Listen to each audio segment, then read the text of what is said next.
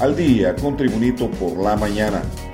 A continuación, la actualidad informativa nacional e internacional, este martes 26 de julio de 2022. El ministro de la Presidencia, Rodolfo Pastor de María, declaró que en Consejo de Ministros se tiene previsto ratificar la derogación del Consejo Nacional de Defensa y Seguridad. Se tiene contemplado eliminar o suprimir el Consejo de Defensa y Seguridad, el cual obedecía intereses de la administración anterior, declaró el funcionario. El ministro de la Presidencia precisó que lo ha dejado claro el ministro de Defensa, José Manuel Zelaya, y es que eso se va a suprimir como instrucción de la presidenta Xiomara Castro de Zelaya. Las noticias con Tribunito por la mañana. La hondureña Erlinda Bobadilla fue extraditada este martes a Estados Unidos donde es acusada de delitos relacionados con el narcotráfico. El proceso de extradición inició a las 6.50 de la mañana a esa hora fue trasladada de la Dirección Nacional de Fuerzas Especiales hacia la base aérea Hernán Acosta, donde fue entregada a agentes de la Agencia Antidrogas de Estados Unidos, DEA. Erlinda Bobadilla es originaria de Limón, Colón, en el norte de Honduras, y su captura fue el pasado 15 de mayo en una zona montañosa.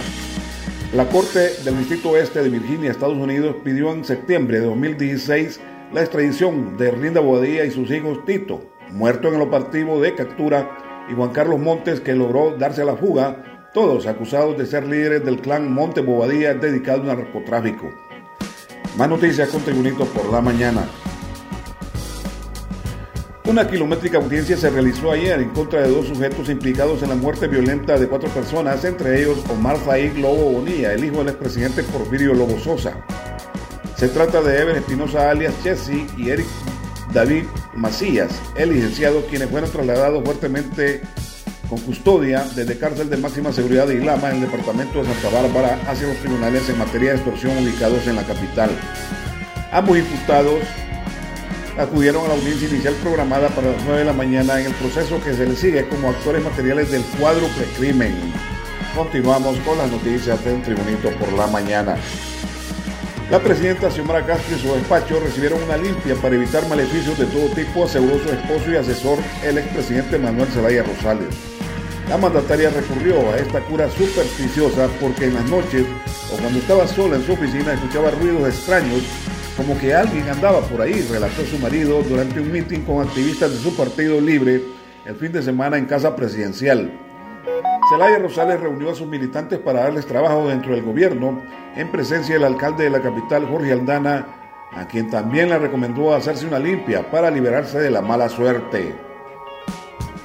Continuamos con las noticias en Tribunito por la mañana y en las notas internacionales se informa desde Washington. El Fondo Monetario Internacional advirtió este martes que aunque no prevé que la economía estadounidense caiga en recesión este año y el que viene, un pequeño shock podría ser suficiente para llevarla a ese escenario. El margen que tiene Estados Unidos para evitar la recesión es muy estrecho, dijo en ese sentido Pierre Olivier Gourinchas, director del Departamento de Estudios del Fondo Monetario Internacional, en la presentación de la revisión de las perspectivas globales. Según el Fondo Monetario Internacional, la economía estadounidense crecerá un 2,3% este año y el 1% el año que viene, estas estimaciones reducen en 1,4 y 1,3 puntos respectivamente las de abril pasado. Y en las noticias de deportes, parece que será la gran novela del verano. ¿Qué pasará con el futuro de Cristiano Ronaldo? De momento la primera certeza es que el jugador está en camino a la ciudad de Manchester, Inglaterra, y reaparecerá en la sede del club para definir su futuro. Cristiano Ronaldo viaja para regresar a Inglaterra y conversar con Manchester United sobre su futuro, según ha publicado el cotidiano The Athletic. Desde el cuerpo técnico de Eric Ten Hag desconocen si el jugador se sumará al trabajo del primer equipo este martes. El futbolista aún no ha tenido ni una sola sesión de prácticas con el nuevo entrenador. No fue parte de la gira y ahora que vuelve a Manchester parecen comenzar los días claves sobre su futuro. El Manchester United tiene su, su postura, es decir, si Ronaldo quiere irse, lo ceden para que cumpla su deseo de jugar Champions League. Pero Ronaldo debe ampliar al menos un año más su contrato con los Red Devils. Desde el club, el Manchester United, la postura no ha cambiado ni una coma.